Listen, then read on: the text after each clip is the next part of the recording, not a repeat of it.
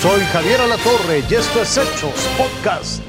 Continúan las investigaciones para determinar las causas exactas, las precisas de la explosión de una gasolinería en Tula Hidalgo. Ese siniestro dejó muertos y heridos y aunque hoy el lugar está acordonado, esa, esa zona luce como auténtica zona de guerra. Lo confundieron con una capa de neblina. Se esparció en segundos sobre la carretera Tula-Tlahuelipan. Cuando comprendieron que era una fuga de gas, todos corrieron y vino la primera explosión. Le siguió un incendio y tres estallidos más.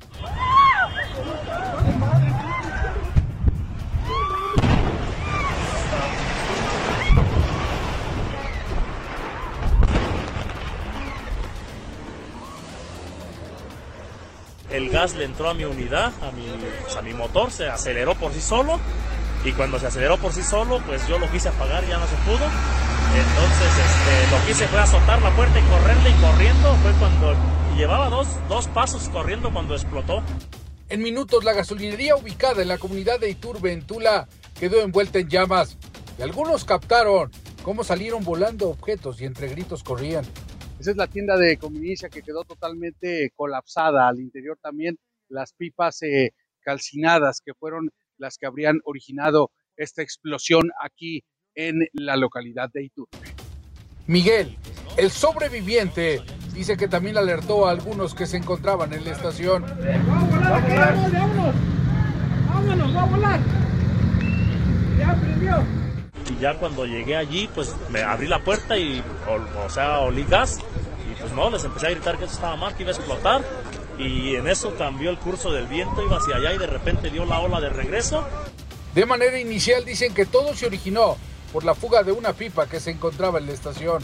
Una fuga de la, de la pipa que cargaba gas. Y afortunadamente al percibirla, todos los que estaban ahí cerca salieron prácticamente corriendo. A este momento se puede confirmar dos personas fallecidas. Hay cuatro lesionados.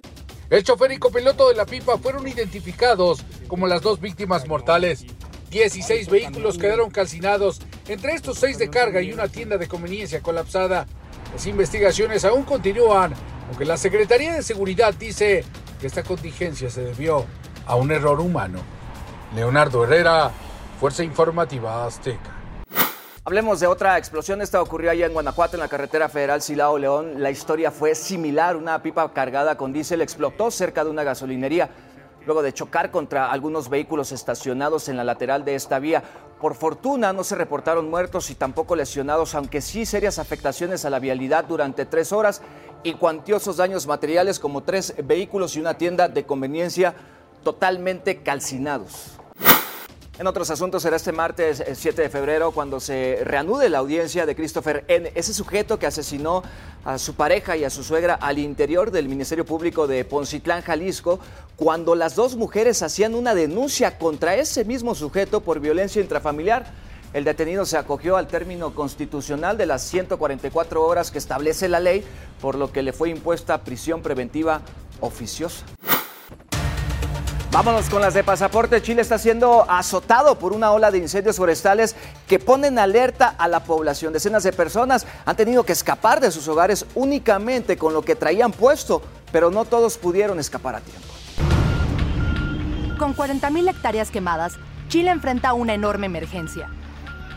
Hoy las llamas hacen arder el centro y sur del país andino, ocasionando un desastre que las autoridades no pueden controlar. Esto obligó al presidente Gabriel Boric a cancelar sus vacaciones y visitar las zonas siniestradas. También a que el gobierno chileno pidiera ayuda internacional. Se han tomado ya contacto con varios gobiernos para reforzar las gestiones que se venían haciendo previamente con las compañías que tienen, que proveen, digamos, de servicios. Estas solicitudes incluyen la, la búsqueda de naves para reforzar la flota y también de brigadas que puedan reforzar el trabajo en el terreno. Estos contactos se están haciendo con varios países de la región, Brasil, Argentina, Uruguay.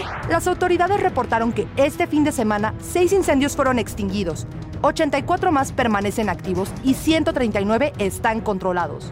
Sin embargo, las llamas han consumido casi 500 hogares y han dejado más de 40 damnificados.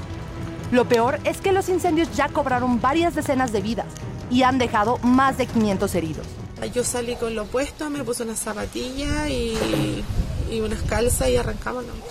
No, no alcanzaron a hacer cortafuegos, nada. Yo creo que toda la gente de acá pasó lo mismo porque cambiaron los vientos y agarró todo de, de repente, todo rápido, todo ocurrió rápido.